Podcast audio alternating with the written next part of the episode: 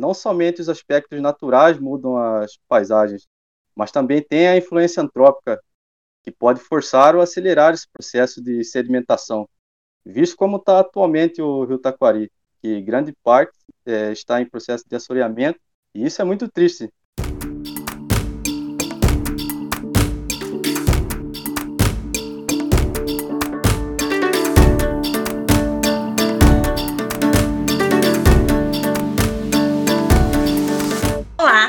Sejam bem-vindos ao nosso PantaCast, o podcast que divulga ciência produzida no Pantanal. Eu sou sua apresentadora Ana Simas, formada em Ciências Biológicas no campus do Pantanal e mestranda pela UFMS. Neste episódio, iremos falar um pouco sobre o Rio Taquari. Para isso, o nosso convidado é o Felipe Moraes Silva, graduando em Geografia na UFMS CEPAM. Na sua graduação, estudou a geomorfologia do rio Taquari, orientado pelo professor Dr. Agnaldo Silva. E aí, Felipe, tudo bem? Olá a todos e todas. É um prazer participar do PantaCast. Muito obrigado pelo convite.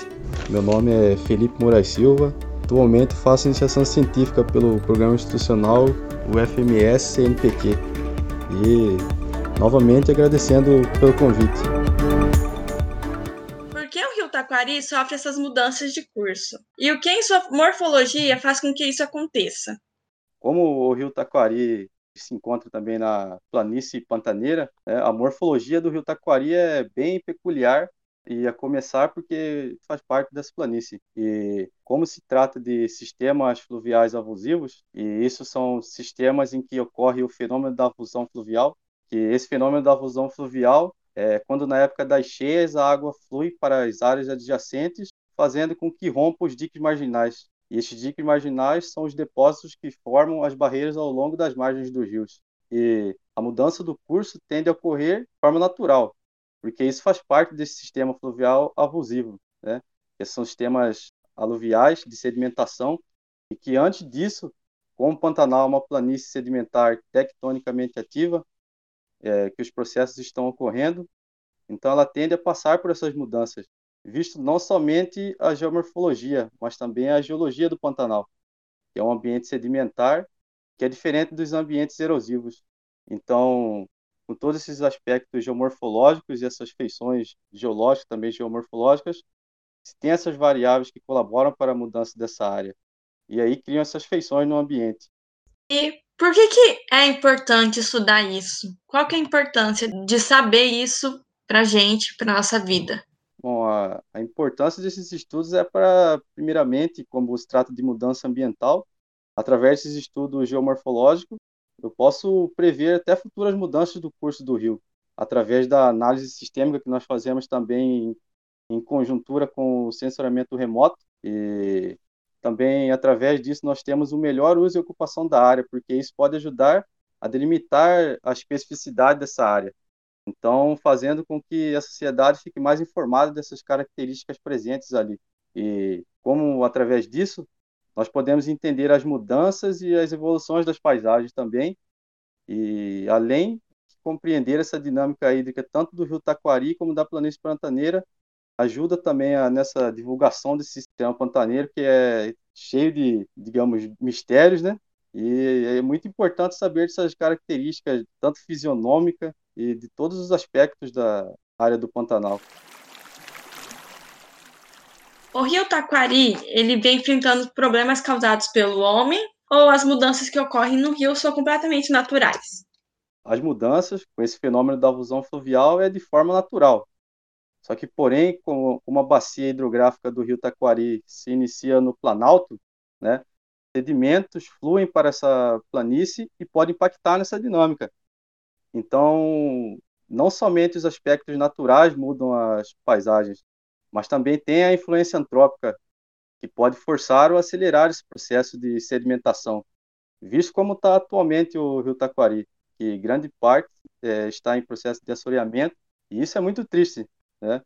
E esse ambiente de sedimentação e através dessa influência antrópica, isso acelera esse processo da sedimentação. Até mesmo por imagem de sensores remotos, que são essa, as imagens de satélites, que nós podemos ver a diferença entre o passar dos anos das mudanças morfológicas. Nós também fazemos a análise multitemporal para demonstrar como que mudou através de, de décadas, né, de 5 5 anos, para ter uma visão de como que está, o que, que houve de mudança na área ali do, do rio Taquari. E não somente na parte do rio, mas também na, nas áreas adjacentes, quando houve um crescimento também e expansão da pecuária. Isso é, outros pesquisadores demonstraram através de quantidade de sedimento que fluía do Planalto para a planície. E, assim, não somente houve mudança no curso do rio, mas também em toda a área ali do megaleque do Taquari. Porque o Pantanal, ele, os pesquisadores também, eles subdividiram as regiões. E, assim, por exemplo, nessa área de minha de estudo, que é da sub-região do separado do Pantanal, que é do Inhacolândia e Paiaguás, que pega, formando esses dois, dá o, a região do megaleque do rio Taquari. Então ali tem várias mudanças morfológicas e você com essas imagens de sensores remotos você pode ver bastante diferença de 30 anos para cá. Essa mudança de curso e esse assoreamento, eles também afetam as pessoas que moram ali por perto, né? Sim, com certeza, né? Porque ali tem moradores de bem antigos, né? Pessoas que já acostumaram, vivem ali há muito tempo. Então, para eles ver toda essa mudança, né, que até tem lugares que antigamente tinha água, hoje já não tem mais, então para eles deve ser devastador, porque a gente não pode só levar em consideração a visão do pesquisador, que é a coisa do natural. Tem que ver também a, esse meio social. Como que é feito o estudo de geomorfologia? Como que é o trabalho de campo que vocês fazem e os materiais usados? Dentro da geomorfologia, há diferentes eixos, diferentes métodos e técnicas de aplicação. E no nosso caso, nossa pesquisa está voltado à geomorfologia fluvial com ênfase em mudanças ambientais. Então, nós buscamos analisar as feições geomorfológicas da área, a dinâmica do curso do rio e também as áreas adjacentes. Então, assim, o estudo da geomorfologia consiste nas formas do relevo. Os três pilares fundamentais, que são trabalho de gabinete, que trata da criação do projeto, e também é possível fazermos os mapas preliminares da área de estudo, fazer um, um estudo assim, nós está fazendo, criando um projeto de pesquisa. Também nesses mapas preliminares nós conseguimos, como por exemplo, criar um mapa topográfico, o temático, e quando for ao campo, poder ter esses embates ou ter também as confirmações de dados da área, que era realmente é, o que a princípio tínhamos observado na hipótese que foi criada. E em seguida, pode ser o trabalho de campo, que quando vão presenciar e observar a geomorfologia da área é, e seus aspectos presentes ali, e nesse trabalho de campo nós temos que ser ele é observacional e descritivo, e nós temos que ficar atentos às paisagens, e ali depois desse, dessa observação, temos o trabalho de laboratório, que é quando nós vamos analisar os dados, e também dados coletados, da, do trabalho de campo, produzir os mapas, cartas e ver se nós conseguimos chegar a algum resultado através da junção desses dados.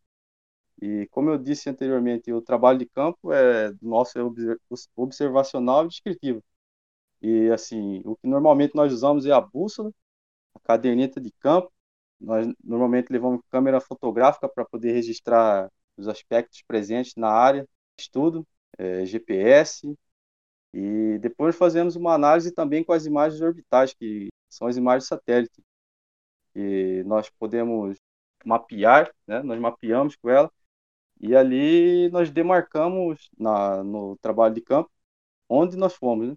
E na hora que nós vamos passar para o mapa, mapeamento da, através dessas imagens satélite, através de geoprocessamento, nós temos ali demarcado onde foi coletadas as amostras de campo e em seguida nós digitalizamos o mapa para ter os pontos ali. E assim, há também outras pesquisas da geomorfologia fluvial que tratam mais do perfil sedimentológico, só que esse não é o que eu tratei. Eles traçam através desse perfil sedimentológico quantos anos tem aquela área de onde se retirou esse perfil. E isso normalmente se faz com o vibrotestemunhador. E que depois da retirada eles fazem uma análise laboratorial através do método de luminescência opticamente estimulada. E o testemunhador ele é uma técnica usada para recuperação de depósito sedimentar. né, em profundidade rasa. E só que esse é um, uma geomorfologia que está mais voltada no perfil sedimentológico, né? E também com esses dados que nós coletamos, quando nós vamos traçar e analisar, o que a gente utiliza muito é esse, essas imagens orbitais. São disponíveis, temos o SGS, que é o Serviço Geológico dos Estados Unidos, e esse é o principal que eu coleto, também pego imagens do INPE, e nós temos toda uma metodologia através de sensoriamento remoto, que nós delimitamos ali as áreas e também mapeamos, e ali através dessas imagens nós podemos constatar o que era realmente que estava no campo, e nas imagens nós podemos analisar ali também.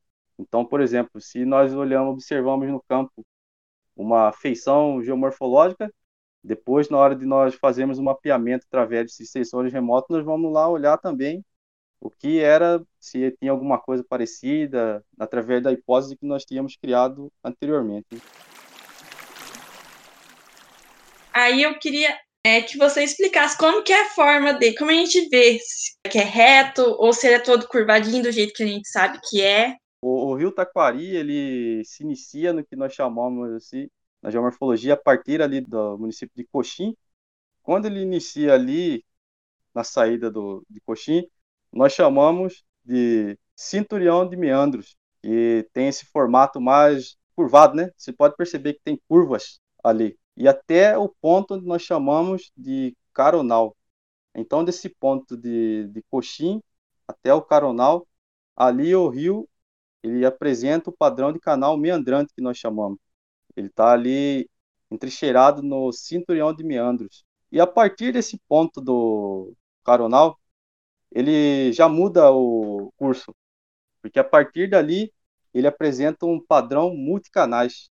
E o que, que são esses padrões multicanais? Isso através da fusão fluvial, ele rompe os diques, então ele cria tanto espraiamento da água que ele cria esse sistema multicanais depois. E isso também denota a, o aspecto de mega leque fluvial, que é esse aspecto mais de cone, esse aspecto do leque aluvial, é, ele tem uma forma de leque, ele tem normalmente tem o segmento de cone, ele tem uma forma de cone. Com esse padrão que ele começa a ser distributário a partir dessa área do caronal, isso é consequência do gradiente topográfico, causa um desconfinamento no fluxo do rio e a queda na velocidade da corrente e diminuição na profundidade da água também. E tudo isso influencia. Então, assim, com a redução da, do transporte sedimentar porque como se trata do, ali nessa área do Rio Taquari, é um gradiente topográfico bem baixo. Então, ali nessa área do. Quando chega no Caronal, tem um ambiente de sedimentação, muita carga que é transportada pelo rio, que também pode causar o assoreamento do canal.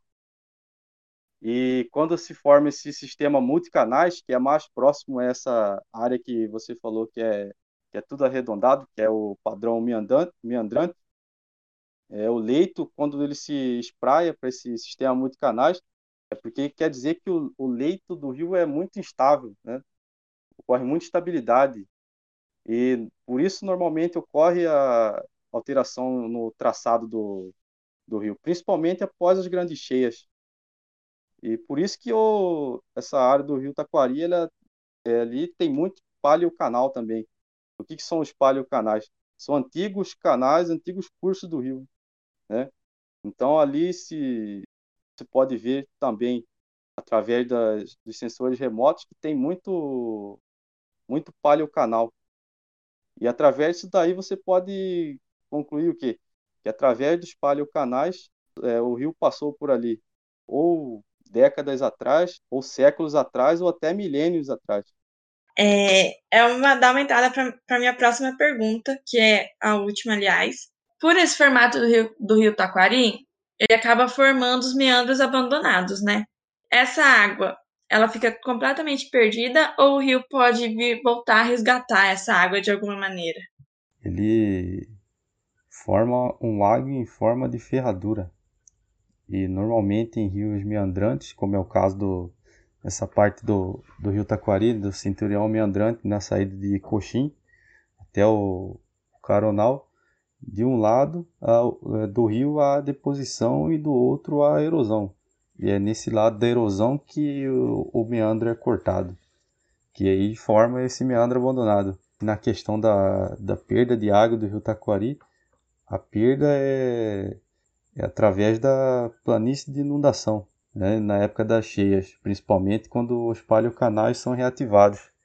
E a água presente no meandro abandonado é preenchida através da cheia. Então o que vai acontecer é que o meandro abandonado ele vai, ser, ele vai sendo sedimentado e vai vir a cheia, depois a seca, e é tudo dinâmico e na evolução do sistema é assim. E ao longo do tempo, quando esse meandro abandonado vai sendo sedimentado, ele começa a fazer parte da planície de inundação. E aí já vira uma feição da planície de inundação. Se a água está totalmente perdida ou se o rio pode resgatar de alguma maneira, é que o que acontece é isso.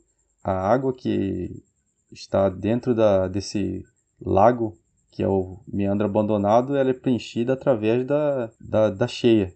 E a questão do, da planície de inundação, os paleocanais eles são reativados na, na época das cheias. Então, assim, não, não é muito provável que, que essa água do meandro abandonado ele volte para o, para o rio principal, para o canal mesmo, para o leito. O que acontece é que o meandro abandonado, com o tempo, ele vai sendo é, sedimentado até chegar ao ponto que ele fica muito raso e pode até sumir é, da, da planície de, de inundação. Ok. A Laís, ela fez uma interação no nosso, na nossa página do Instagram e nós recebemos algumas perguntas.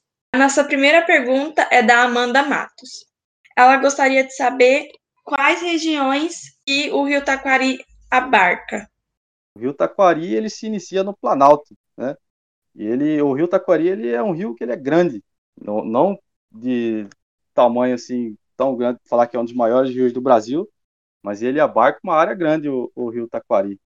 E ele começa no, no Planalto, entre a divisa de Mato Grosso e Mato Grosso do Sul. E ele chega, ele passa por Coxim também, pela cidade de Coxim, e o rio Taquari ele vem desaguar aqui em Corumbá uma parte do Rio Taquari ele pega a região de Corumbá também. Deságua no, no Rio Paraguai ou em outro rio?